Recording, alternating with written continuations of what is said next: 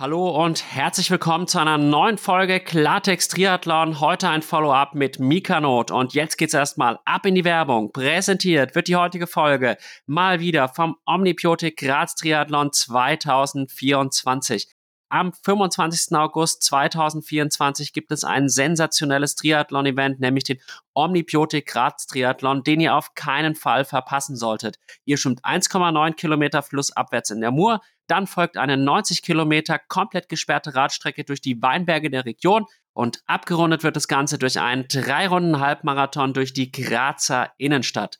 Wirklich eine tolle Veranstaltung zu einem absolut fairen Preis und um entsprechend vorbereitet zu sein, empfehle ich euch, euch mit Carbotonik einzudecken. Carbotonik ist das verträglichste Kohlenhydratgemisch, was es derzeit auf dem Markt gibt, weil Omnibiotik als Probiotika-Spezialist sich darauf spezialisiert hat, Produkte herzustellen, die auch im Darm sehr gut aufgenommen werden können, damit ihr im Wettkampf oder auch im Training keine Magen- beziehungsweise eigentlich Darmprobleme habt. Mit dem Code Klartext20 erhaltet ihr auch 20% Rabatt auf alle Produkte von OmniPower, also auch zum Beispiel den Gutbar. Und in dem Sinne wünsche ich euch jetzt ganz, ganz viel Spaß beim Zuhören.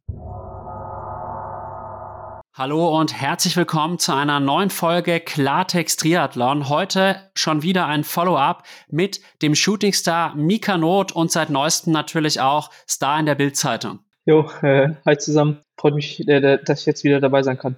Ja, ich freue mich auch sehr und es war ein bewegtes Jahr für dich. Wir haben Anfang März miteinander gesprochen und da haben wir dann eigentlich so einen großen Ausblick auf die Saison gewagt, auch schon über die Ironman 70.3 WM gesprochen, wo ich dir dann auch tatsächlich das Podium zugetraut habe und es kam aber alles ganz anders und da wollen wir heute auch vor allem drüber sprechen. Die ganze Geschichte mit Vieux, Bocot oder Bousseau, die lassen wir jetzt mal außen vor, weil die wurde, glaube ich, jetzt schon in mehreren Podcast-Formaten ausführlich ausdiskutiert. Ja, äh, ja, denke ich auch, dass jetzt jeder in der Triathlon-Bubble mittlerweile mitbekommen hat. Aber ähm, ja, nee, cool, dass ich wieder dabei sein kann. Und wie du sagst, ich erinnere mich noch, das war, da kam ich gerade aus Frankreich aus dem Trainingslager zurück. Ja, Anfang, Anfang, Mer Anfang März und war ich zuversichtlich, Training lief gut und sowas. Ähm, aber ja, dann kamen leider einige Sachen dazwischen. Äh, aber ja, da denke ich, können wir jetzt drauf eingehen und insgesamt war es dann doch alles gar nicht so schlecht. Äh, und vor allem freue ich mich dann äh, auf die nächste Saison jetzt schon. Absolut. Also hinten raus, da warst du nochmal richtig, richtig stark, hast auch noch einen Sieg in Augusta gehabt und dann bei der besagten Challenge Vieux Bocaux, da warst du dann knapp Zweiter, aber in einem verdammt starken Feld und da sich einem Matisse Marguerrier geschlagen geben zu müssen, das ist kein Unbekannter, der hat diese Saison eine unfassbar starke Saison gehabt. Ja, ja definitiv. Ähm, ja, äh, wie gesagt, so das Sportliche ist da jetzt ein bisschen untergegangen, ähm, das halt auch echt eine gute Leistung war durch eben die anderen Umstände. Aber genau, deswegen blicke ich ähm, auch rein sportlich. Zwar schon, war es schon eher natürlich nicht so gut, ähm, einfach halt durch die ganzen Rückschläge, aber es war jetzt auf jeden Fall keine Komplettkatastrophe und ich konnte jetzt noch am Ende quasi das Beste, ähm, das Beste ausmachen mit zwei, oder ja, mit zwei echt äh, sehr, sehr, sehr, sehr guten Leistungen und weiß halt quasi im Training jetzt gerade vor Singapur, ähm, was ich da quasi, ähm, was da die Werte waren, wie ich mich gefühlt habe, vor allem auch dabei ähm, wie es dann auch in Singapur erstmal erstmal lief. Und ja, das stimmt mich auf jeden Fall sehr, sehr zuversichtlich. Äh, und ich weiß, wie gesagt, weiß, weiß das, weiß aber auch, was halt noch für andere Umstände waren ähm, und wie sehr die mich halt auch mitgenommen haben. Und ja, äh, die habe ich jetzt aber, konnte ich jetzt alle abhaken und von daher kann dann nächstes Jahr umso besser dann werden. Davon bin ich wirklich überzeugt und nächstes Jahr wird es dann hoffentlich wirklich klappen mit dem Podium bei der Ironman 70.3 WM. Aber fangen wir auch mit den angesprochenen Rückschlägen an. Es ging ja los, ich glaube, es war Ende März mit diesem Schien- und Wadenbeinbruch durch einen Radsturz. Was waren da deine ersten Gedanken, als diese Verletzung aufkam? Ja, ähm, also es war zum Glück nur ein Wadenbeinbruch. Das Schienbein war zum Glück nicht durch, aber auch das war nicht ohne und ähm, es ist halt bei einem Sturz passiert und äh, da ja war es am Anfang, war ich ziemlich, äh, ziemlich fertig und einfach komplett so genervt von der Gesamtsituation jetzt nach letzter Saison, ähm, wo ich, wo, wo ich halt auch eine Verletzung hatte, die aber jetzt nicht auf den Sturz oder sowas äh, zurückzuführen war. Das war halt einfach ähm, Knochenmarksödem. Und ja, jetzt halt dann äh, wirklich einfach, ja, ähm, durch, durch so eine Geschichte da zurückgeworfen zu werden, hat mich schon extrem genervt und wie gesagt halt runtergezogen und es hat sich irgendwie einfach so un unfair angefühlt. Und dementsprechend war dann der komplette April auch ziemlich hart. Äh, das Wetter war irgendwie die, die ganze Zeit auch kacke in Deutschland.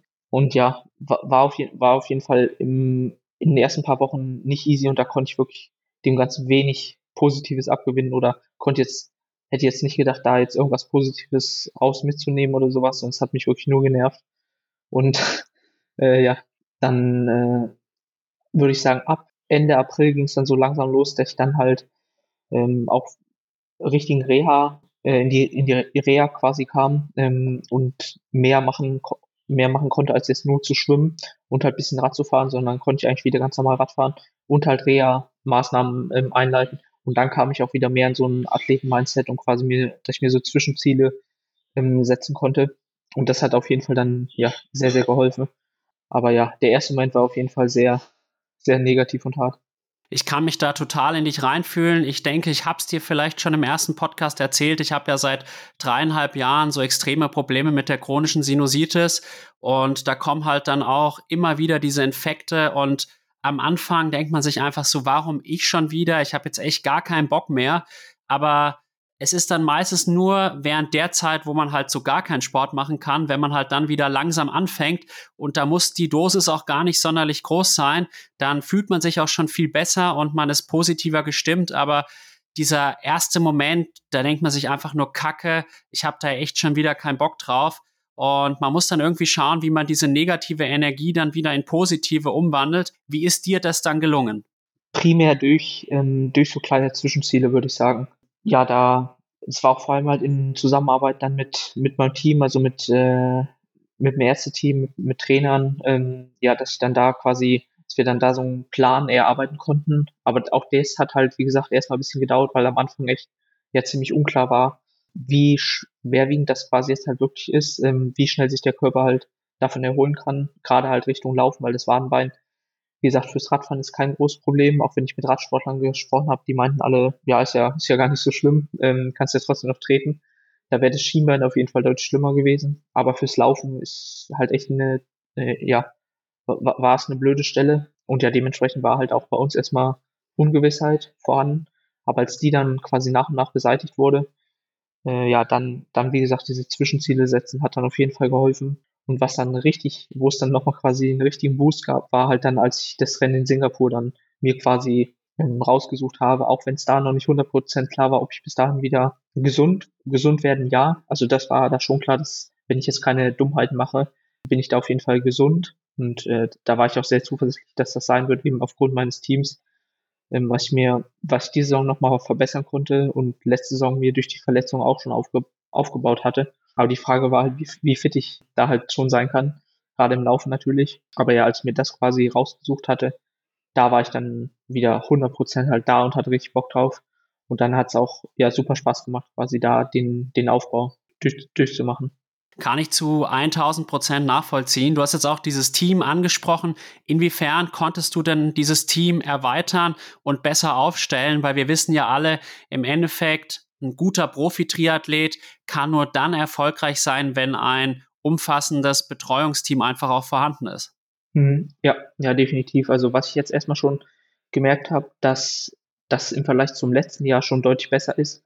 Insofern, als dass, als es passiert ist, ich einfach viel schneller Diagnosen und sowas bekommen habe und halt direkt zu den richtigen äh, Leuten gegangen bin und nicht wie letztes Jahr halt erstmal so ein bisschen halt ja rumgeirrt bin von Arzt zu Arzt. Ähm, das ging halt diesmal super schnell. Und ähm, ja, dann bin ich letztendlich über weitere Kontakte, die ich mir halt auf, aufgebaut hatte, ähm, an wiederum neue Physiotherapeuten zum Beispiel gekommen. Ähm, da zum Beispiel der Hansi Friedel aus der Nähe vom, von München, das war auf jeden Fall ein super Schritt da, mit dem jetzt da, ähm, dass er mich da jetzt halt auch mit unterstützt. Und das sind halt auch alles Sachen, wo ich weiß, dass die mich halt langfristig halt auch auf jeden Fall, äh, dass die da halt helfen werden. Und dann ist natürlich halt auch die Sache, dass die Kommunikation halt dann untereinander ähm, halt auch quasi gut klappen muss. Und da habe ich auch echt ein gutes Gefühl, dass das, dass das gut klappt.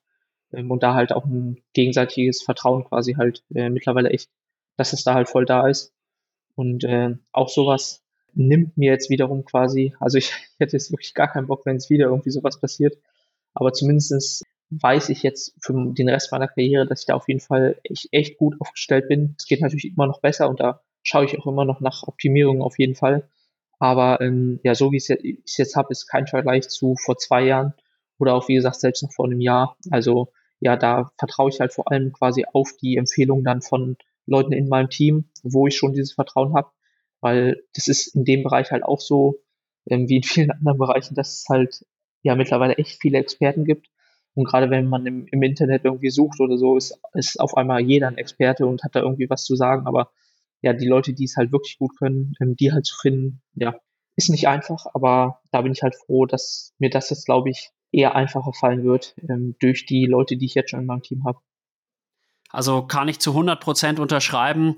Ich habe ja, wie ich dir vorhin auch schon gesagt habe, auch seit längerem mit gesundheitlichen Problemen zu kämpfen und gerade bei den Nebenhöhlen, es war eine Ärzte-Odyssee, bis ich wirklich dann mal jemanden gefunden habe, der nicht nur fachlich gut war, sondern halt auch irgendwie vom Typ zu mir gepasst hat, weil ich bin halt kein Typ, der jetzt damit klarkommt, wenn mir ein Arzt das Blaue vom Himmel einfach mhm. erzählt. Und das hat halt zum Beispiel mein einer Operateur gemacht. Und dann hat er auch nach der OP, als immer noch alles nicht perfekt war, halt das immer so runtergespielt, ja, da ist doch gar nichts. Und jetzt habe ich endlich einen Arzt gefunden, der halt ehrlich mit mir spricht und der halt sagt, da ist das und das und das und das kann man machen. Und wenn halt nichts ist, sagt er mir auch klar, da ist nichts und dann vertraue ich dem auch.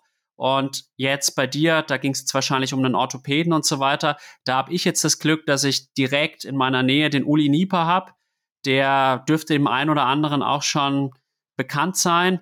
Der war auch schon bei mir im Podcast, der war auch 15 Mal auf Hawaii und der weiß natürlich auch, wie jetzt ich als ambitionierter Age Group Triathlet denke, fühle und diese menschliche Komponente bei Ärzten, Physios etc., die darf man definitiv nicht unterschätzen.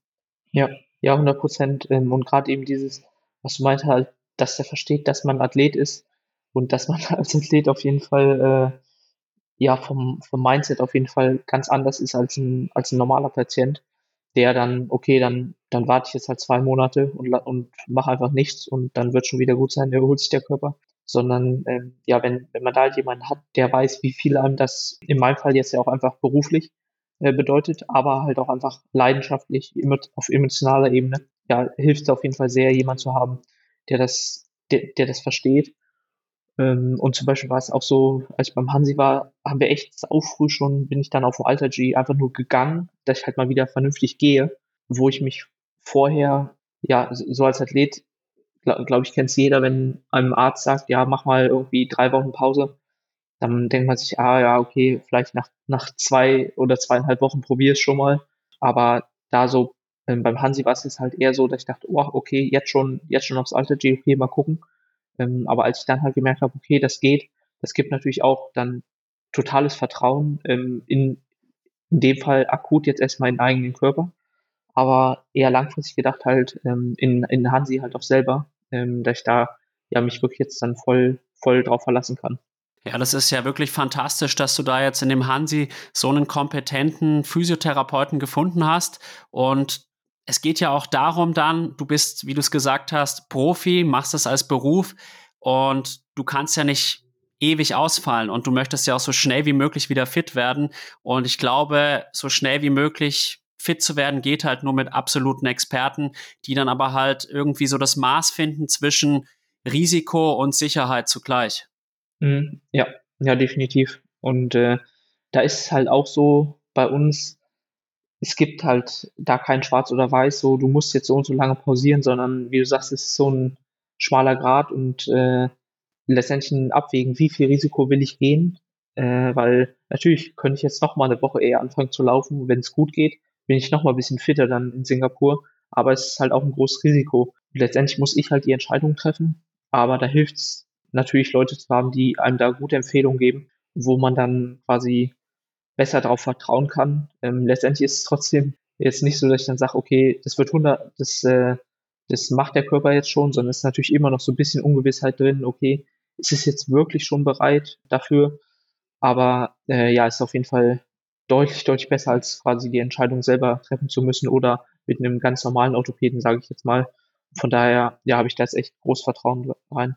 Absolut. Und wie hat er dich dann auch ans Laufen wieder herangeführt? Wann konntest du wieder laufen und wie seid ihr das Ganze angegangen? Ist vielleicht jetzt auch für den einen oder anderen Zuhörer sehr interessant, der eine ähnliche Verletzung hat, wie er dann einfach ja sich zurückkämpfen kann ins Laufen. Hm, ja, also am Anfang war wirklich erstmal viel Athletiktraining, ähm, quasi alle, weil, weil Stoßbelastungen noch nicht drin waren, habe ich trotzdem halt probiert, durch Athletiktraining alle Lauf, die ganze laufspezifische Muskulatur so gut es geht zu, zu fordern. Ähm, Gerade so kleine, kleine, kleine Muskeln wie die Fußmuskulatur, da ja, ganz, ganz basic Übungen dafür eben machen, dass das zumindest einigermaßen er, erhalten bleibt. Dass wenn ich jetzt einsteige oder jetzt auch jeder, jeder da draußen, dass wenn er dann wieder einsteigt, losläuft, dann ist vielleicht das Wadenbein oder welche Verletzung auch immer einen jetzt gerade zurückwirft, ist dann vielleicht wieder heile. Aber dann, dann hat man irgendwo anders eine Verletzung, weil die anderen passiven Strukturen und ähm, ja einfach überhaupt nichts mehr gewohnt sind. Und da hilft es auf jeden Fall quasi, ähm, das da halt ja so, die kleinen Muskeln zu stärken, um da halt dann prophylaktisch akut, aber auch wiederum langfristig äh, vorzugehen. Ähm, und dann muss ich sagen, hatte und habe ich halt einfach echt den, den großen Luxus, dass ich in Frankfurt aufs Alter G kann beim, ähm, beim in der Sportklinik, das ist quasi da am Olympiastützpunkt. Und das habe ich jetzt die ganze Saison über genutzt, also jetzt auch bis jetzt noch quasi vor den letzten Rennen, einfach um da wirklich halt auf Nummer sicher, sicher zu gehen. Und das ist natürlich ein Luxus, den wahrscheinlich wenige Leute haben, aber es gibt ja auch Alternativen quasi, wenn es kein Alter G ist, ähm, wie man quasi auf, auf normalen Laufbändern ähm, mit bisschen weniger vom eigenen Körpergewicht laufen kann. Und das kann ich auf jeden Fall empfehlen. Also das ist doch sehr kommt dem Laufen drauf, draußen doch sehr nah und ist einfach viel, viel weniger Impact. Äh, und genau so habe ich mich dann quasi da erstmal reingesteigert, auch da klassisch angefangen mit Geh- und Lauf, äh, Laufen im, im Wechsel. Nur dadurch, dass ich halt auf Alter G gemacht habe, konnte ich damit halt einfach, ich glaube, drei oder vier Wochen wahrscheinlich eher anfangen, als hätte ich es draußen gemacht. Und das, wie gesagt, war halt echt, echt super. Und äh, dann habe ich es, als es dann näher Richtung Wettkämpfe ging, habe ich dann so gemacht, dass ich die lockeren Läufe äh, auf dem Alter G gemacht habe und das Spezifische dann kurz vor den Wettkämpfen halt draußen, aber auch tatsächlich auch auf dem Alter G ähm, da auch ein bisschen ähm, Speed-Geschichten gemacht habe, weil auch das kann man da wiederum als Vorteil sehen, weil es da natürlich deutlich einfacher fällt, schneller mal zu laufen. Ähm, Gerade für die Motorik ist draußen ähm, schwierig umsetzbar, halt in, ge in gewisse Geschwindigkeitsbereiche zu kommen und vor allem in die halt sauber zu kommen, weil dann kommt halt schnell die Ermüdung rein, dann wird man doch wieder technisch unsauber. Und ja, so kann man das ähm, Alter G tatsächlich auch echt als Trainingsmittel aus meiner Sicht äh, sehen, ähm, was ich jetzt ja gezwungenermaßen ähm, ja gelernt habe, aber wo ich jetzt, wie gesagt, mittlerweile auch äh, eher das Positive auch sehen kann. Also es ist sehr interessant und vielleicht kannst du auch nochmal erklären, was ist denn überhaupt so ein Alter G überhaupt mhm. genau? Wie sieht das aus? Weil ich denke, also ich habe da jetzt so eine grobe Vorstellung und bilde mir ein, dass es wahrscheinlich das ist, was auch Sebastian Kiele zum Beispiel genutzt hat in den letzten mhm. Jahren, weil er ja auch wenig laufen konnte. Aber ich denke, dass auch einige Zuhörerinnen und Zuhörer gar nicht konkret wissen, was das überhaupt ist.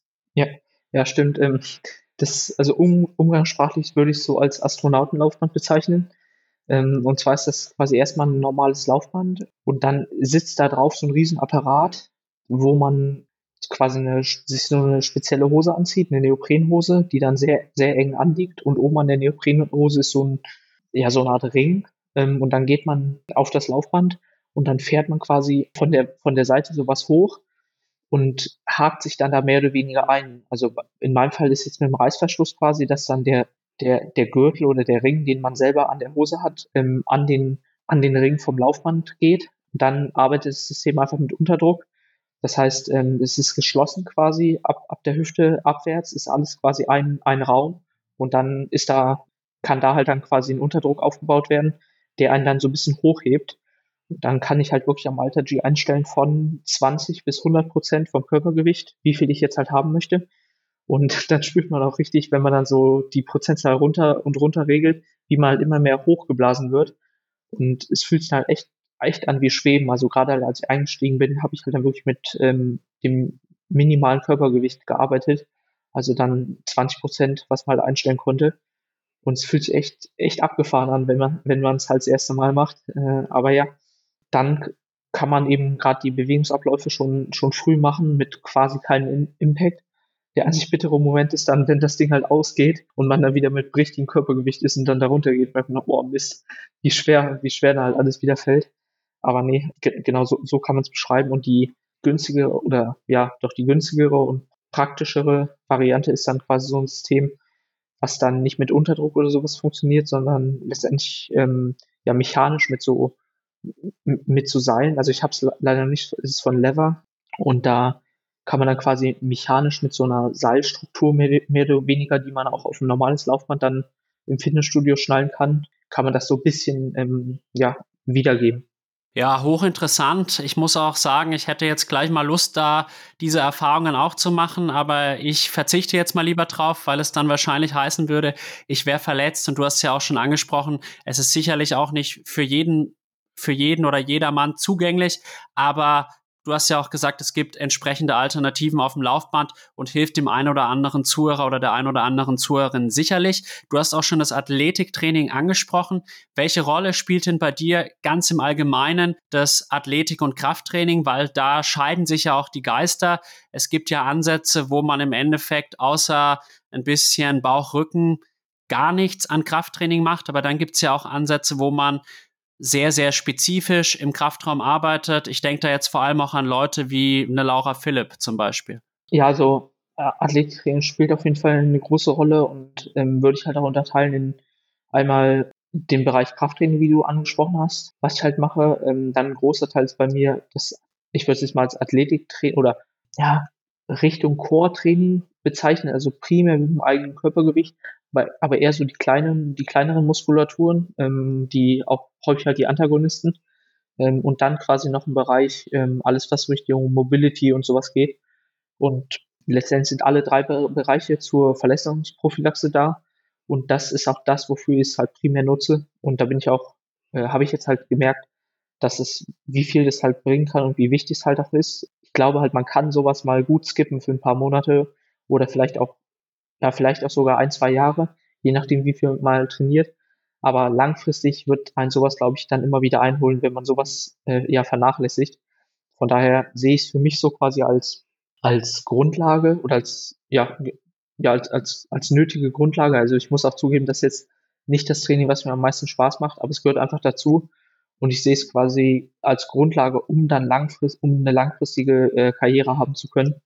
Ähm, und bin da deswegen decke ich da halt alle, alle drei Bereiche halt viel und regelmäßig ab.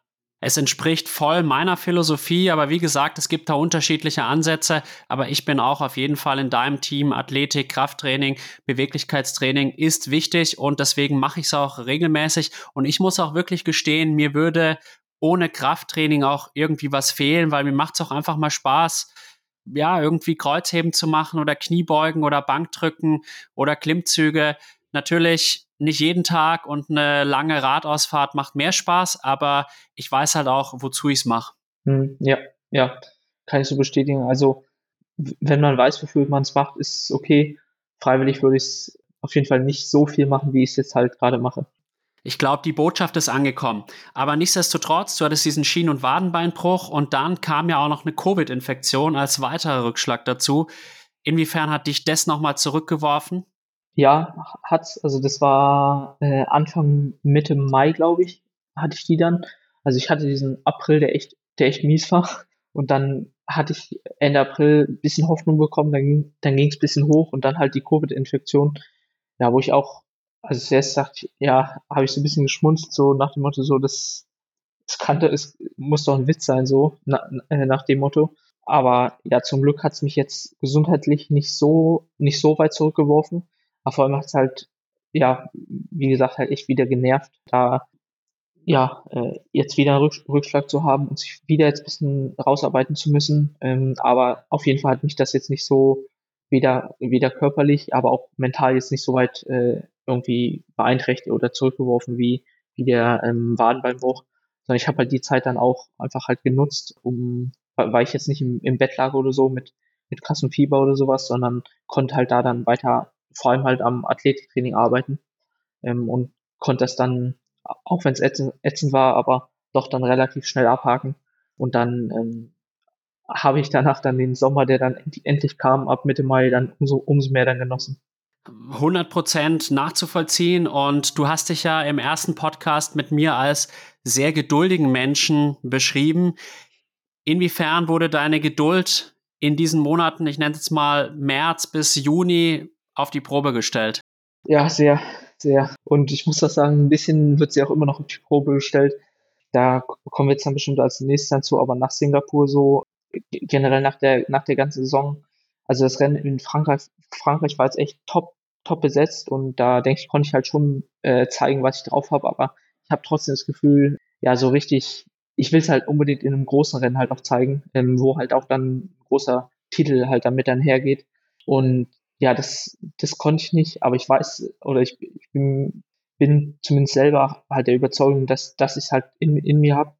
Äh, und von daher ist gefühlt jetzt immer noch so ein bisschen äh, ja, Geduld gefragt, dann bis im nächsten Jahr dann ich dann hoffentlich halt dann bei den großen Rennen halt gesund an der, an der Linie bin und das dann zeigen kann. Ähm, aber ja, akut war es auf jeden Fall die, die Geduld in mehreren, äh, mehreren Momenten gefordert, wo ich wo ich mir lieber erspart hätte. Das kann ich auch wieder zu 100 Prozent verstehen. Und ich kann mich da auch extrem in dich hineinfühlen. Du hast wahrscheinlich dieses Gefühl, ich weiß, was ich kann, ich habe richtig was drauf, aber ich durfte es dieses Jahr überhaupt nicht zeigen. Nur dann am Ende bei, in Anführungsstrichen, weniger bedeutsamen Rennen, obwohl sie ja auch gut besetzt waren. Und da kribbelt es wahrscheinlich die ganze Zeit und du willst möglichst schnell auf die große Bühne zurück. Ja, ja, auf jeden Fall. kann ich, kann ich äh, so bestätigen.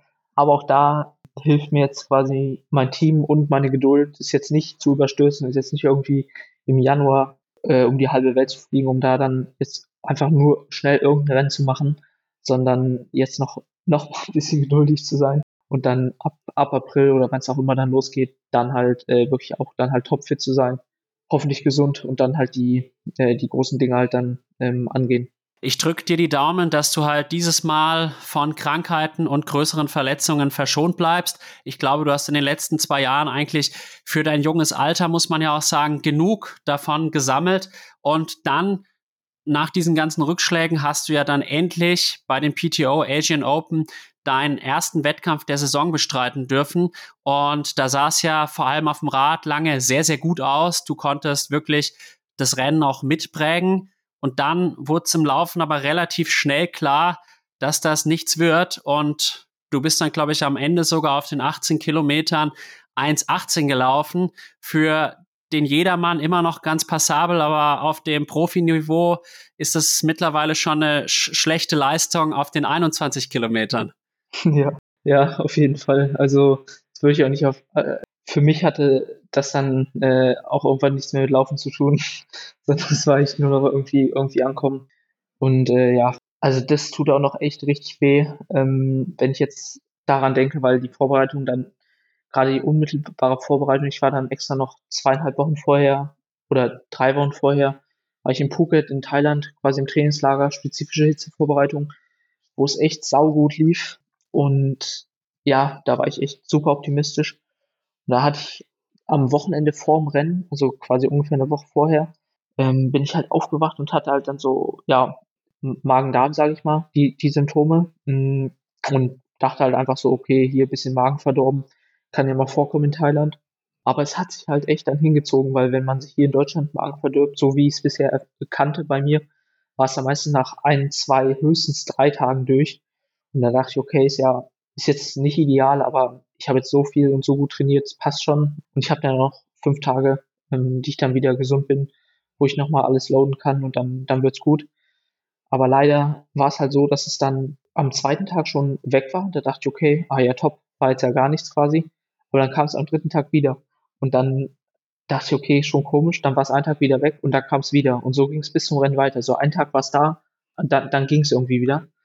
Und äh, ja, trotzdem konnte ich es halt dann, einfach weil ich so überzeugt, so ja, überzeugt von der Vorbereitung war, konnte es dann mental ziemlich gut ausblenden und war ähm, ja voll, voll im Rennmodus äh, für, fürs Rennen. Und ja, dann ging's ging's super los. Also Schwimmen war ja total easy und ich war trotzdem vorne, vorne mit dabei, was nach der langen Zeit auch direkt cool war ähm, und super Bock gemacht hat, weil ich jetzt nicht der beste Schwimmer im Becken bin, aber im Freiwasser klappt es trotzdem jedes, jedes Mal eigentlich, dass ich dann vorne mit dabei bin. Aber nach so einer langen Zeit weiß man es halt, zweifelt man dann schon manchmal, okay, ist jetzt wirklich noch so, habe ich das noch drauf im Freiwasser? Und da war es ja cool, dass es dann direkt so geklappt hat. Ähm, und auf dem Rad hat es einfach nur sau Bock gemacht. Also die Strecke war cool und Beine waren auch gut. Hatte die, hatte alles unter Kontrolle quasi von der, von der Körper, Körpertemperatur und so. Äh, und dann habe ich aber schon auf dem Rad gemerkt, dass es heute nichts wird, ähm, weil ich dann halt wieder den, den Magen so knapp nach der Hälfte gemerkt habe, als ich quasi gemerkt habe, okay, alles, was ich an Gels und so reinkippe, das kommt nicht in den Beinen an, sondern bleibt halt irgendwie im Magen. Und da begannen dann halt schon die Magenprobleme. Trotzdem konnte ich halt auf dem Rad dann noch äh, als Zweiter absteigen mit ähm, Christian Blumenfeld zusammen. Und vor uns war irgendwie halt Peter Himmerich und dann war hinter uns aber auch wieder eine Lücke auf dann die anderen. Das heißt halt echt eine Traumsituation, so wie ich es mir das ganze Trainingslager eigentlich halt ausgemalt hatte. Und ja, dann beim Laufen ging es aber halt echt dann gar nicht. Und war dann einfach nur noch im Ziel kommen angesagt, was echt keinen Spaß gemacht hat, aber was ich unbedingt machen wollte. Weil, ja, klar war das jetzt für den Körper nicht ideal, sich da komplett leer zu laufen, weil ich konnte auch dann gar nichts mehr aufnehmen, aber es war jetzt auch kein Drama und ich finde, dann sollte man schon finishen, wenn man da jetzt nicht zu viel mit kaputt macht. Und genau, habe ich dann gemacht. Äh, und dann bin ich zurück nach Deutschland gekommen, da halt sämtliche Check Checks erstmal gemacht, ähm, weil es auch nach dem Rennen halt auch so weitergezogen hat. Mal ging es mir gut, dann wieder schlechten Tag. Und letztendlich kam halt raus, dass ich so ein Bakterium hatte in mir drin und dass ich mir wahrscheinlich halt in, in Thailand da geholt habe. Es kann vom Essen, also höchstwahrscheinlich ist es vom Essen, kann aber halt auch schlechte Küchenhygiene sein. Es kann halt sein, dass im Restaurant nicht richtig abgespült wurde oder sowas. Ist jetzt letztendlich halt auch, ähm, kann ich jetzt eh nicht mehr ändern. Aber ich hatte dann zumindest, wusste ich halt genau, was es ist. Das bei mir zum Beispiel auch nicht mit dem Wasser zusammenhing. Ähm, das hatten ja viele andere in, in Singapur. Also meine Ursache war tatsächlich schon in Thailand. Aber ja, ist, äh, ist noch heute echt bitter so, ähm, wie das dann da, da quasi ausgegangen ist und was mir dann da, was ich dann da halt verpasst habe ja.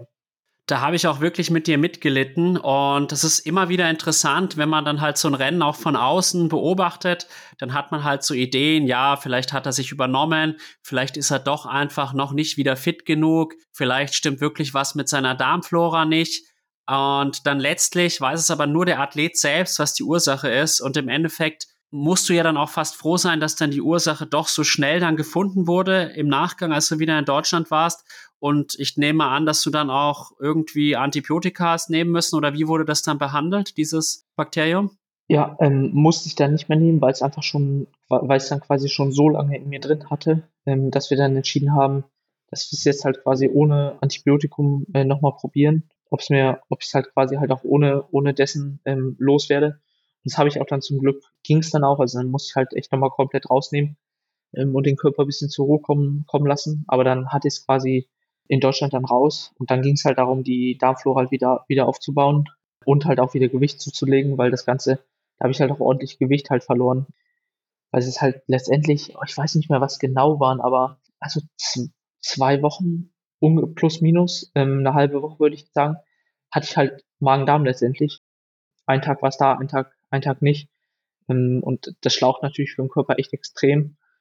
Und dann war es halt wieder quasi so ein Rausarbeiten davon, ähm, sich jetzt nochmal halt wieder aufzu, aufzurappeln ähm, für dann Augusta. Ähm, das hatte ich dann so quasi als nächstes Ziel.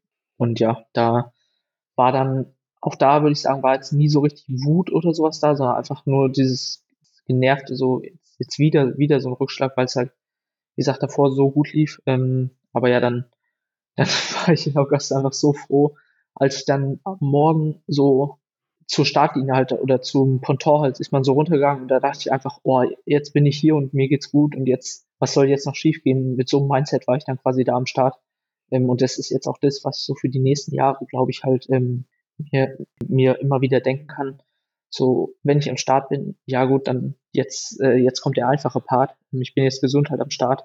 Und ja, so ein, so ein Mindset nehme ich jetzt quasi, glaube ich, insgesamt aus der Saison so als Fazit für mich quasi halt mit ähm, das, was natürlich auch dann extrem Druck vor Rennen nimmt und ich eigentlich relativ gelassen halt dann am, am Renntag bin oder auch in den Tagen dann davor, weil ich weiß, okay, jetzt kann eigentlich nichts mehr schiefgehen. Gerade halt je näher das Rennen rückt, wo man eigentlich denkt, okay, jetzt wird man immer aufgeregter.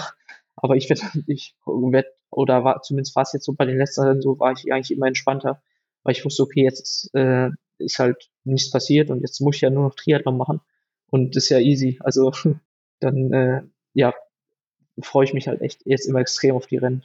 Ja, das ist eine super coole Einstellung und ich glaube schon, dass es bei mir jetzt selbst so ist, dass ich mir durch diese Aufregung vor den Rennen manchmal schon das ein oder andere Prozentpünktchen an körperlicher Leistung, ja, dass es halt nicht, dass diese ein, zwei Prozent dann nicht verfügbar sind.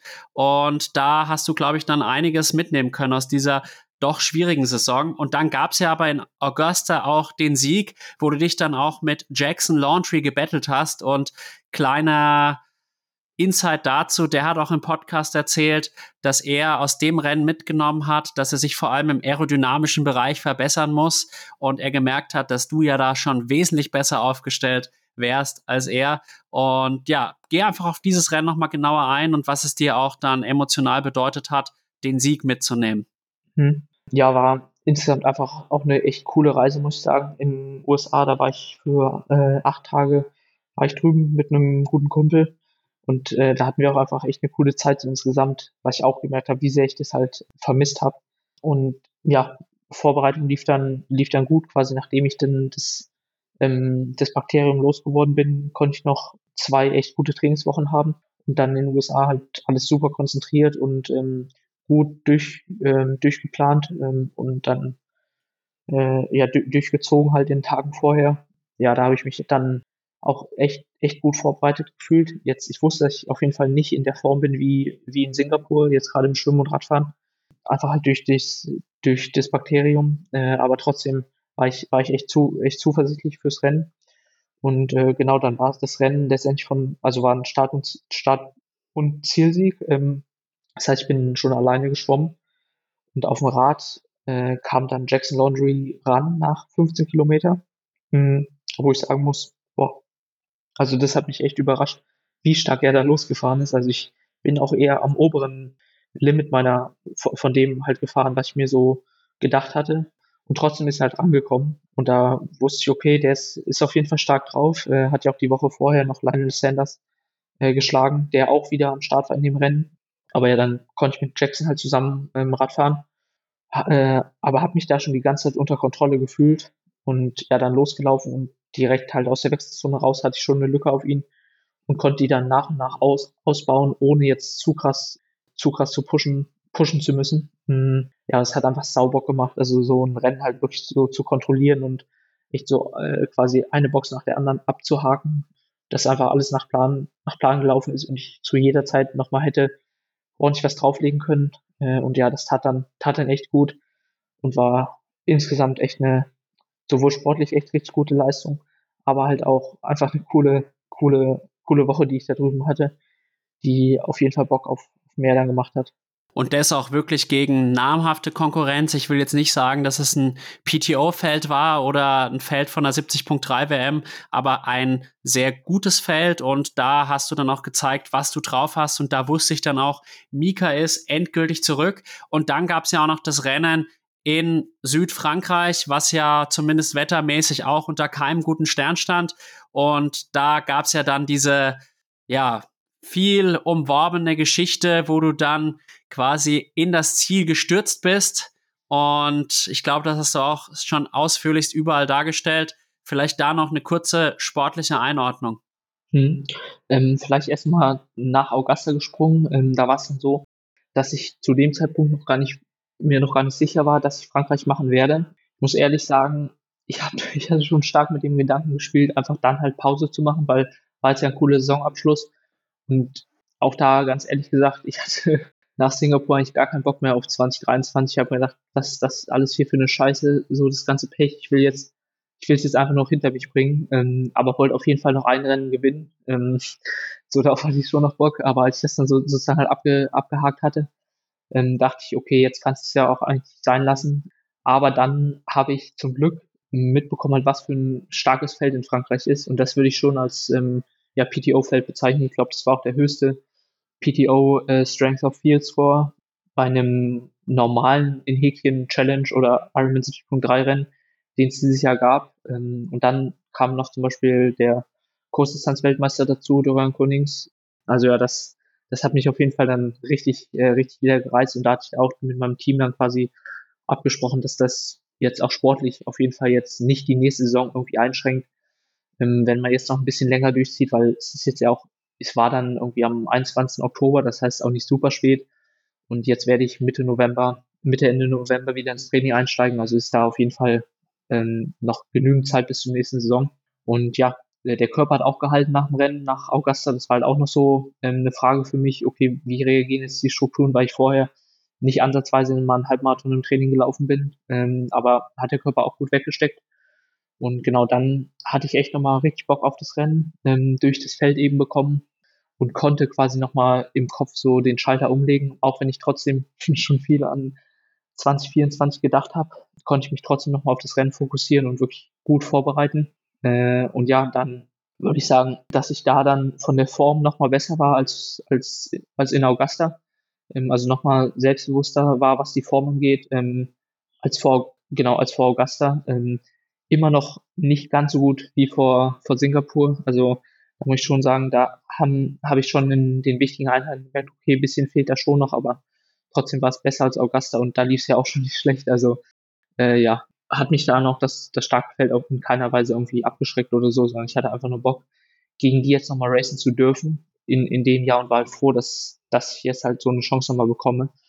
Und ja, dann ging, lief auch das Rennen, Schwimmen und Radfahren sehr gut, war dauerhaft mit der Spitze in Kontakt und habe mich kontrolliert gefühlt. Beim, beim Laufen habe ich mich auch sehr lange äh, sehr kontrolliert gefühlt, bis ich irgendwann gemerkt habe, okay, das äh, die Beine sind, werden einfach leerer und leerer, äh, was ich so vorher noch nicht hatte. Ähm, wo ich jetzt quasi im Nachhinein das mir halt so erkläre, äh, weil ich jetzt im Rennen keinen keinen Fehler irgendwie ausmachen machen konnte äh, von der Verpflegung oder sowas oder Pacing, dass äh, ja einfach da halt die Lauf Laufkilometer noch jetzt gefehlt haben dieses Jahr. Also es war halt wirklich sehr wenig und dann das weniger halt dann auch noch den, Groß den Großteil auf dem Alter G und äh, dann war es halt auch so, wie du es schon angesprochen hast, die, die ähm, Bedingungen waren echt, echt schwierig. Also es war super windig und dann noch frisch. Also auf dem Rad war es halt, also halt so, dass man die Hände und Füße nicht so richtig gespürt hat, was ja auch nochmal Energie zieht. Und ja, dann wurde es hinten raus super eng. ähm, und äh, ja, wie dann jetzt denke ich, jeder mit, mitgesehen hat, hat es dann um, war das Rennen dann ein bis zwei Meter zu lang für mich. Aber ja, auch da kann ich jetzt, also da muss ich auch sagen, war ich im Ziel jetzt überhaupt nicht irgendwie also ich war enttäuscht, äh, im ersten Moment auf jeden Fall, dass ich nicht gewonnen habe, ähm, ganz klar. Aber das war jetzt nicht so ein Gefühl wie nach Singapur, wo ich irgendwie so genervt war und dachte, ah, was ist das für ein Pech und sowas. Da habe ich sofort gemerkt, okay, ey, ich habe alles gegeben. Mathis war, war stärker, also da, das hat mich überhaupt nicht gefrustet oder sowas, sondern hat mir ähm, mich auch noch, noch mehr quasi für nächstes Jahr motiviert. Und das hatte ich in die Boulevardmedien mhm. katapultiert. Mhm. Und da würde mich jetzt schon interessieren, hast du das dann auch auf Social Media gemerkt, dass da auf einmal an diesem Tag, wo das so richtig publik wurde, 200, 300 Follower einfach mehr da waren? Äh, ja, habe ich. Das war zwei Tage tatsächlich erst nach dem Rennen. Ähm, da hat es dann quasi der Axel Springer Verlag äh, registriert, glaube ich. Und dann, dann ging es dann ging's in die Höhe. Ähm, und ich habe auch Nachrichten von Leuten bekommen, die äh, wo, wo man direkt gemerkt hat, okay, die haben eigentlich gar keine Ahnung von Triathlon, ähm, aber die auf einmal dann halt ähm, halt mir Fragen gestellt haben oder halt mir irgendwie geschrieben haben, ähm, was, was auf jeden Fall ganz witzig war. Äh, und genauso insgesamt waren die, die ersten Tage danach echt von der Social Media, von der Social Media Resonanz das krasseste, was, was ich bisher bei jedem, bei, bei äh, ja, bei irgendeinem Rennen mal mitbekommen habe. Das ist echt irre. Du wirst Vierter bei der Ironman 73 WM und dann stürzt du einmal ins Ziel und man muss ja sagen, das war ja jetzt auch kein medizinischer Notfall oder sowas. Mhm. Es gibt ja auch Athletinnen wie, ich denke jetzt da zum Beispiel an Sarah True, die 800 Meter vor dem Ziel 2019 beim Ironman Frankfurt kollabiert ist und dann halt mit der Trage weggetragen worden ist. Und das war ja wirklich auch in einer gewissen Weise lebensgefährlich. Und bei dir war es ja einfach nur Erschöpfung und das hat halt dann so eine Welle geschlagen, ist echt faszinierend, aber das zeigt halt auch nochmal wieder, dass dieser Triathlon-Sport auch dieses Entertainment anscheinend braucht, um zu wachsen. Ja, ja, äh, und nicht nur Triathlon, also jeder Sport braucht es. Ähm, und jeder, gerade Profisport, ist halt einfach Entertainment. Ähm, das habe ich jetzt, habe ich jetzt auf jeden Fall noch, noch mehr gemerkt. Und ja, ich glaube, äh, so haben es schon also wann ist Triathlon sonst, sonst mal in der Bildzeitung? Äh, oder in RTL-Nachrichten oder sowas. Äh, da muss man schon auf Hawaii halt dann ganz vorne landen. Ähm, und ja, also nächstes Mal gewinne ich zwar lieber, aber ähm, so war es jetzt auch, auch, auch nicht ganz verkehrt. Auf jeden Fall eine witzige Story und hat uns allen gut gefallen und hat auch einige Podcasts gut gefüllt. und jetzt bist du in der Offseason aktuell. Ganz ehrlich, hattest du jetzt überhaupt Bock auf die Offseason, nachdem diese Saison ja eigentlich noch kaum so richtig begonnen hatte? Ich würde so beschreiben, ich hatte Bock, das letzte Jahr oder die letzte Saison hinter mir zu lassen. Und ja, also darauf hatte ich sehr viel Bock. Äh, und vor allem habe ich halt Bock auf die, auf die nächste Saison. Aber auch da, glaube ich, ähm, ja, weiß ich einfach selber äh, gut genug, dass jetzt halt schon echt wichtig ist, nochmal eine Pause zu machen ähm, und da jetzt nochmal wieder ein bisschen Geduld, äh, äh, Geduld walten zu lassen, anstatt jetzt direkt 100 Prozent äh, loszulegen, einen Tag nach dem Frankreich-Rennen für nächstes Jahr, um dann im Januar in Topform zu sein, was mir auch dann gar nichts bringt. Von daher, ja, sehe ich es einfach jetzt halt schon als Teil der nächsten Saison, was ich jetzt gerade mache, ähm, dass das halt einfach dafür nötig ist, um dann ab April quasi in, in Topform sein zu können ja, äh, und auch äh, die ersten paar Tage hätte ich auch oder brauchte ich auch die Zeit und die Kapazitäten, um das ganze Medienzeug äh, da bewältigen zu können. ja, äh, einfach nur witzig. Und wie nutzt du jetzt diese Offseason? Ich meine, sportlich wirst du jetzt im Moment nicht viel machen. Vielleicht fängst du dann nächste Woche langsam wieder an, dich so richtig zu bewegen. Aber man kann ja in der Offseason auch andere Dinge machen, beispielsweise sich mit Sponsoren irgendwie einigen oder halt nach neuen Sponsoren Ausblick halten oder man kann auch wirklich überlegen, ja, an welchen Stellschrauben könnte ich noch gezielt drehen. Wie nutzt du so eine Offseason auch in beruflicher Hinsicht? Mhm. In der Hinsicht, also die Sachen, die du jetzt so aufgezählt hast und quasi alles, was direkt mit Triathlon und Organisation gerade darum, damit zusammenhängt, habe ich mal bewusst probiert, es eher zu minimieren ähm, und halt äh, mich mal nicht um sowas kümmern zu müssen, in den ersten oder nicht in den, also erstmal den ganzen, ich habe mir so gesagt, okay, bis, bis Donnerstag nach dem Rennen, also quasi fünf Tage nach dem Rennen, da nehme ich das jetzt alles mit, den, den Medientrubel und sowas, weil ich natürlich muss man da ja, wie gesagt, sagen, es gehört halt einfach dazu und es ist natürlich auch eine riesen Chance, ähm, so eine Reichweite zu haben und dann habe ich das ähm, natürlich voll, voll mitgenommen. Ähm, aber dann habe ich quasi ab Donnerstag, als ich dann Kumpels besucht habe, ähm, habe ich dann gesagt, okay, jetzt mal Schluss, Schluss damit ähm, und auch immer möglichst wenig anderes ähm, Orga-Zeug mich darum kümmern zu müssen, weil das war halt auch eine Sache in der Saison durch, durch die Rückschläge und dann ähm, den äh, war ich halt auch viel unterwegs mit Rea und sowas, was dann halt auch immer Organisationsaufwand äh, bedeutet. Äh, und da genau wollte ich dann bewusst mal eher weniger davon machen. Ganz geht auf jeden das ganz auszulassen geht auf jeden Fall nicht. Aber jetzt, wo ich jetzt noch so anderthalb Wochen Saisonpause habe, fange ich da, fange ich damit auf jeden Fall an, ähm, weil jetzt natürlich auch ähm, die Zeit mit Sponsoren äh, und sowas ist. Auch da habe ich jetzt, habe ich zum Glück halt echt gute Unterstützung im Team.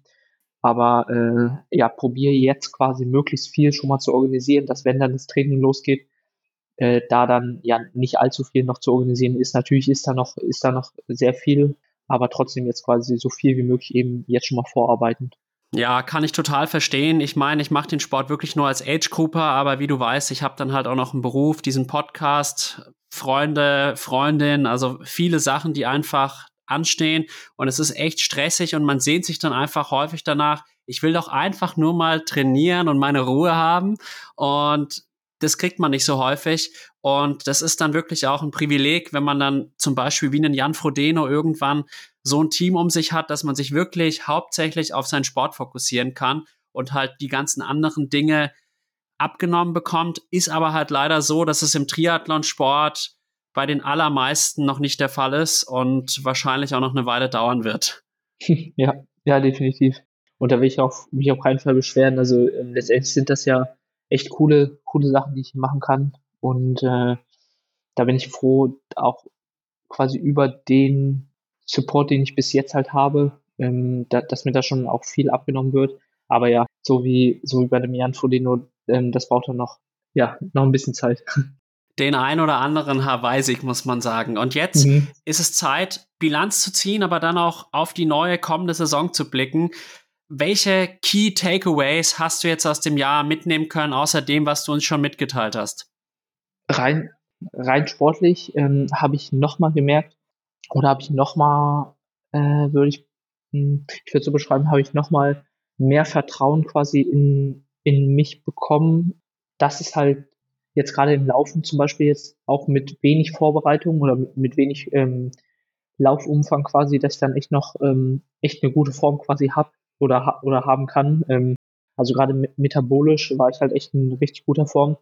Und ich glaube, das wird mir halt dann ähm, in Zukunft helfen, quasi, wenn jetzt zum Beispiel mal eine Kleinigkeit ist, irgendwie ähm, ein kleines Zwicken ist, dass ich dann ähm, jetzt entspannter bin und dann sage, okay, jetzt gönne ich mir mal drei, vier, fünf Tage Pause, weil ich habe jetzt das letzte Jahr habe ich zwei Monate ähm, musste ich da pausieren und ich war trotzdem dann äh, in richtig guter Form später im Jahr und wenn es dann mal irgendwie halt ein paar Tage sind, ich glaube, da bin ich dann deutlich relaxter, äh, was was glaube ich halt echt mich dann vor vor größeren Verletzungen halt dann bewahren kann, wenn man halt einfach früh dann mal ein paar, paar Tage rausnimmt. Also das ist auf jeden Fall eine Sache. Und dann, dann würde ich halt sagen, dass ich so, auch wenn ich wenig laufen konnte, ähm, habe ich insgesamt echt noch richtig viel trainiert. Und äh, da jetzt gerade im Schwimmen und im, im Radfahren halt echt eine gute Grundlage legen konnte. Und auch im, im Athletikbereich. Das heißt, auch jetzt rein physiologisch war es jetzt, äh, was ist auf keinen, keinen Fall irgendwie ein verlorenes Jahr oder so, sondern insgesamt eher halt auf jeden Fall ein Fortschrittsjahr. Das sehe ich halt an, an Werten, aber spüre es halt auch, auch einfach selber im Training, dass ich jetzt quasi noch mehr Training wegstecken kann. Und äh, genau von daher würde ich sagen, dass das so neben den, also wie gesagt, die meisten Sachen hat hier vorhin schon, schon aufgezählt, aber so rein physiologisch sind das so die Sachen, die ich jetzt aus dem Jahr äh, noch mitnehme. Ja, cool, dass du da jetzt wirklich dann auch noch Form mitnehmen kannst in die neue Saison, vor allem beim Schwimmen und Radfahren. Und wie du gesagt hast, beim Laufen, da hast du natürlich auch ein gewisses Talent. Und ich glaube halt, wenn man mal ein gewisses Niveau hatte, kommt man da auch relativ schnell wieder hin. Aber ich denke schon, dass es schwierig ist, dann nochmal einen draufzusetzen, wenn man halt jedes Jahr solche Rückschläge mhm. hat. Und da spreche ich auch tatsächlich aus Erfahrung und kann ich, ich, ich weiß immer nicht, wie sehr man dann Amateur- und Profisportler wirklich miteinander vergleichen kann.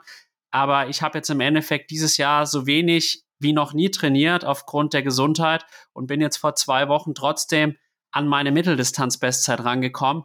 Kann natürlich auch an der Erfahrung liegen, aber ich denke, so in einer gewissen Weise kann man es auch auf den Profibereich übertragen, dass man halt sich da wirklich nicht zu verrückt machen sollte, dass man eigentlich das, was man schon mal hatte, auch irgendwie immer noch im Körper ist. Ja, also ich, ich bin auf jeden Fall trotzdem überzeugt, dass es auf jeden Fall äh, hilft, da möglichst konstant, konstant und sowas zu trainieren. Aber was man halt dazu sagen muss, es hilft ja nichts, wenn man sich da verrückt macht. Also dadurch wird es ja nicht besser, sondern halt in den meisten Fällen eher schlechter. Ähm, und von daher würde ich dir da halt insofern auf jeden Fall zustimmen, dass man, wenn, wenn man die Situation jetzt aktiv nicht ändern kann, ja, dann, dann ist es halt so. Und dann hilft da Lockerheit auf jeden Fall viel, viel mehr als irgendwie ähm, ja, gefrustet sein.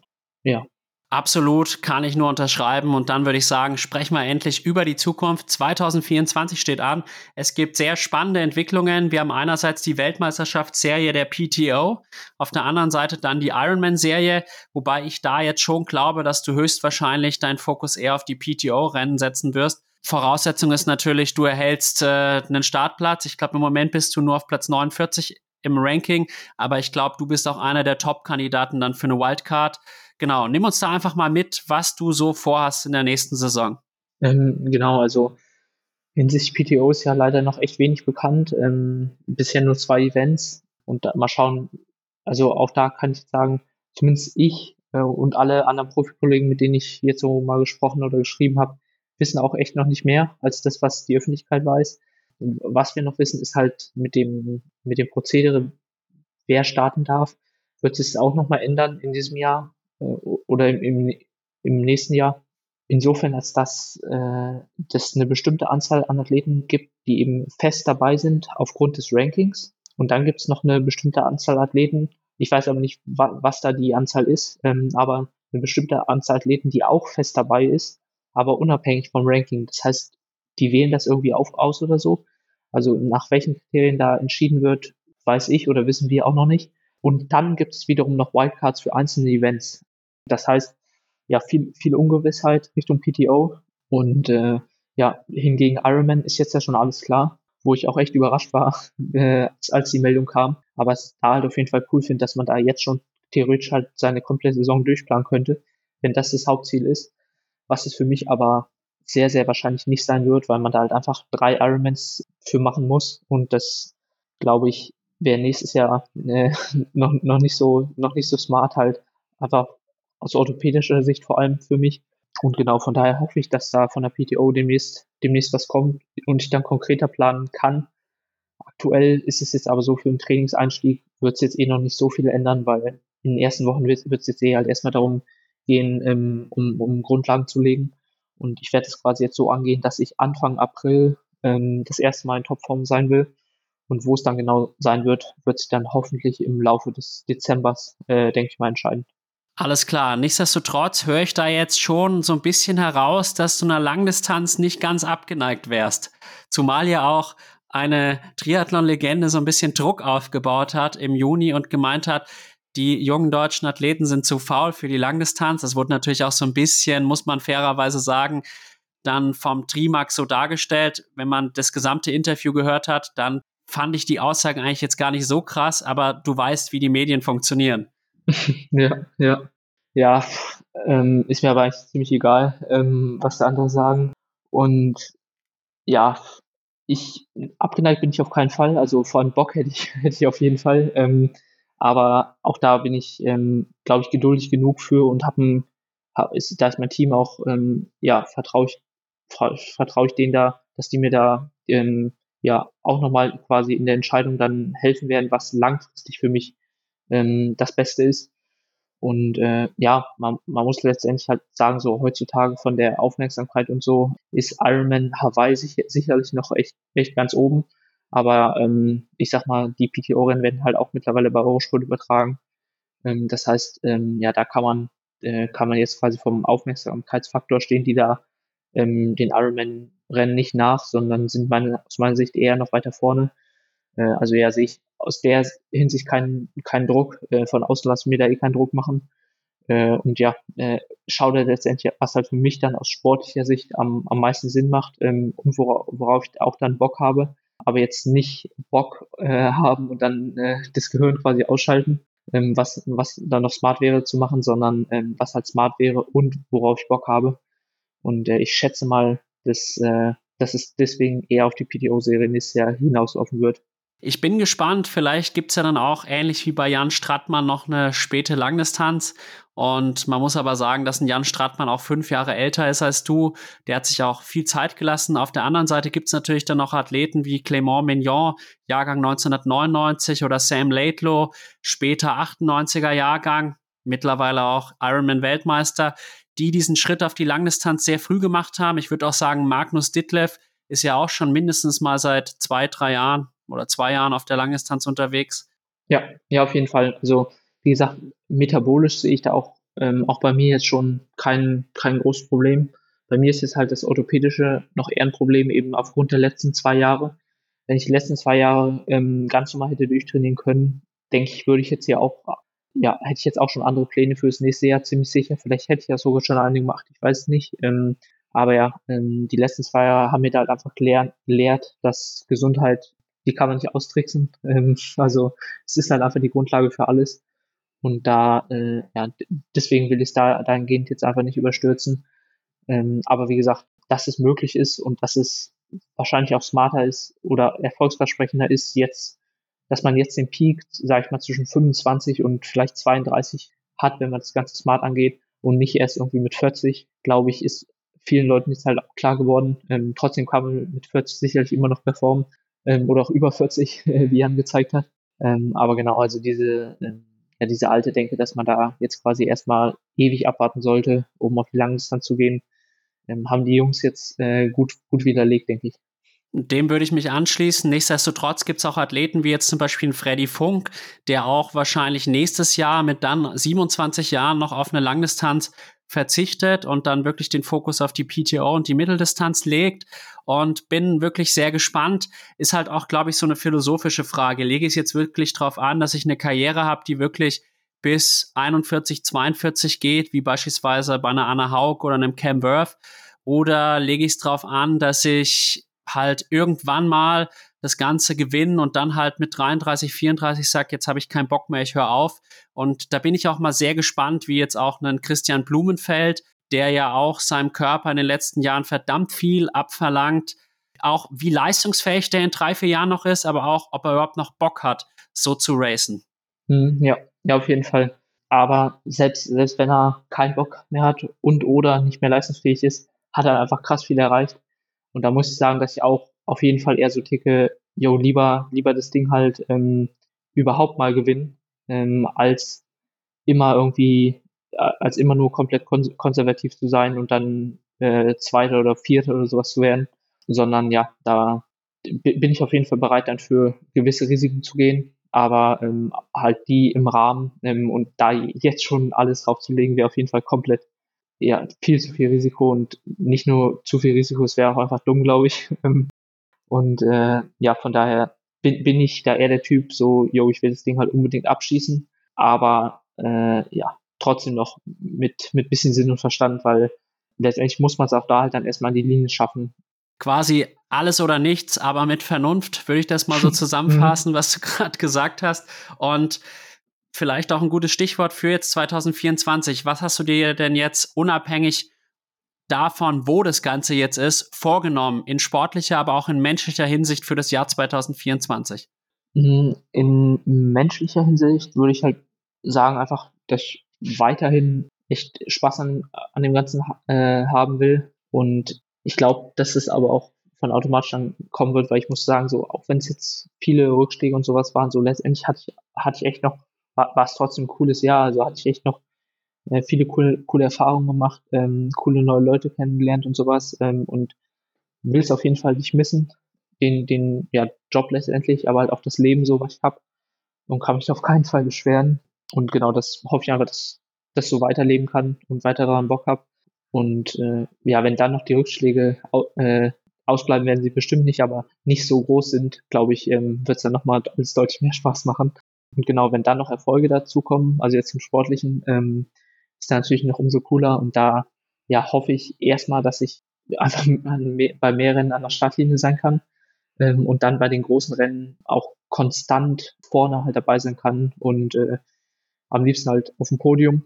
Ja, dass ich mich da einfach quasi ja vorne etablieren kann und nicht vor jedem Rennen irgendwie dann viele Leute mich gar nicht mehr auf dem Schirm haben oder so, weil mein letztes Rennen schon so lange her ist und dann auf einmal habe ich doch wieder eine gute Leistung, was dann so für viele Leute komplett überraschend kommt. Aber wenn man sich halt die Rennen anschaut, die ich gemacht habe, die waren halt echt alle, alle richtig gut.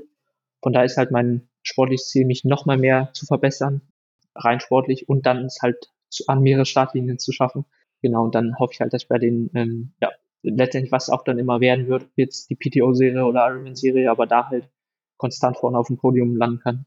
Die Daumen sind gedrückt, ich traue dir auch zu. Ich habe mich auch im Podcast mit dem Jackson Laundry weit aus dem Fenster gelegt und gemeint, der wird bestimmt mal Weltmeister auf der Mitteldistanz oder der Langdistanz. Warten wir es ab und ich hoffe, dass wir dann nächstes Jahr nochmal so ein Gespräch führen können, wo wir dann hoffentlich tatsächlich über das Ironman 70.3 Podium sprechen können. Eine letzte Frage hätte ich noch, die ist mir jetzt gerade auch so ein bisschen spontan gekommen ich habe ja jetzt auch dieses internationale Podcast-Format und da habe ich vor allem festgestellt im Podcast mit der Tamara Duet und auch dem Jackson Laundry, dass die eigentlich relativ glücklich mit Ironman sind. In Deutschland ist die Situation ja häufig anders. Da hat Ironman häufig irgendwie so einen negativen Touch bekommen. Nichtsdestotrotz habe ich jetzt in den letzten Wochen, Monaten so den Eindruck bekommen, diese PTO wurde immer sehr, sehr gehypt. Und jetzt finde ich, hängt man so ein bisschen in der Luft. Also es dauert immer sehr, sehr lang, bis dann die Rennen bekannt gegeben werden. Und täusche ich mich da von meinem Eindruck oder wie blickst du auf diese ganze Geschichte? Ähm, man muss ja sagen, ich bin quasi in den Sport gekommen oder in den Profisport gekommen, da gab es ja die, die, PTO schon. Das heißt, äh, ich kenne es jetzt nicht, wie es ohne die PTO ist, äh, was glaube ich auch, eher, äh, wo ich einer der wenigen bin, der wenigen Profisportler, wo das quasi so ist. Aber ich muss auch sagen, ich habe jetzt persönlich mit Ironman auch nur positive Erfahrungen gemacht. Also mein, mein erstes Mitteldistanzrennen war ein Ironman und letztendlich hat mir das ja super viele Türen ähm, eröffnet. Und jetzt auch auf kleinerer Ebene, also in den Rennen habe ich jetzt auch äh, von der Organisation oder sowas, kann, kann ich jetzt nichts Negatives berichten. Ähm, natürlich wäre es cool, wenn wenn es noch mehr Preisgeld gäbe und sowas, aber ja, da äh, muss man sagen, ist ja äh, sind die jetzt ja auch quasi selber proaktiv geworden mit dieser Ironman-Serie. Das heißt, äh, natürlich kriege ich das mit und natürlich kann ich es in der Theorie auch verstehen, die, die Kritik daran, ähm, dass ich ähm, ja zu wenig um, um Profis gekümmert wird und sowas. Aber jetzt quasi selber an mir feststellen konnte ich es nicht. Ich konnte auch bei der PTO schon ähm, auf jeden Fall äh, das Positive genießen und, und äh, mitnehmen quasi. Einfach das, das Preisgeld zum Beispiel, aber, aber auch der Medienauftritt, ähm, dass sie mich da halt auch äh, ja unterstützen und ein bisschen promoten. Äh, ist auf jeden Fall cool. Aber das, was du jetzt gerade ansprichst, diese Entwicklung in letzter Zeit, verstehe ich, was du meinst. Hm, Habe ich ja auch schon so ein bisschen angerissen, dass es einfach jetzt schwierig ist für uns Athleten, das, die nächste Saison zu planen, wo die PTO auch eigentlich sagte, sie wollen das dieses Jahr bis Ende Oktober verkündet haben, was jetzt aber halt leider wieder nichts geworden ist. Von daher, ähm, ja, kann ich das verstehen. Trotzdem überwiegen bei mir, bei beiden Organisationen bisher eigentlich die, eigentlich die Vorteile. Und ich hoffe halt, dass die PTO jetzt, dass es nu, nur, ja, Kinderkrankheiten sind quasi, die wir, die, die wir jetzt gerade erleben und nichts irgendwie ja, langfristiges oder sowas ist, dass das jetzt jedes Jahr dann so sein wird. Ich denke auch, dass die beiden Serien sich jetzt auch gar nicht so sehr beißen. Das eine ist wirklich eher mhm. für Mitteldistanzathleten und die Ironman-Serie begünstigt auf jeden Fall die Langdistanzathleten und im Endeffekt, solange da nicht irgendwie gesagt wird, du darfst nur noch bei dem und dem, ich nenne es mal mhm. einfach mal einfacher halber, Verband starten, ist das, glaube ich, auch alles ziemlich clean, weil das ist ja einfach nur gut für euch Profis und auch für den Sport allgemein, wenn da auch mehr Geld in dem Sport drin ist. Und ich glaube, dadurch erreicht man dann mit der Zeit auch mehr Leute, die einfach Triathlon an sich ausüben. Und ich denke, im Moment kann man das eigentlich nur begrüßen. Nichtsdestotrotz bleibt es immer spannend, weil es ist natürlich auch immer irgendwie ein Wettbewerb zwischen der PTO, Ironman und mit Abstrichen auch der Challenge Family. Ja, absolut. Würde ich ja so schreiben.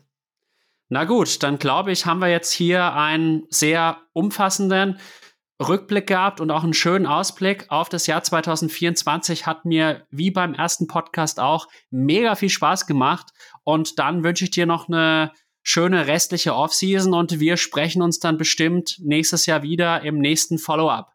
Genau, ja, danke auch von meiner Seite und bis zum nächsten Mal mit hoffentlich äh, dann, äh, wenn wir über die Erfolge sprechen können. Genau. Bis dann. Ciao. Bis dann. Ciao.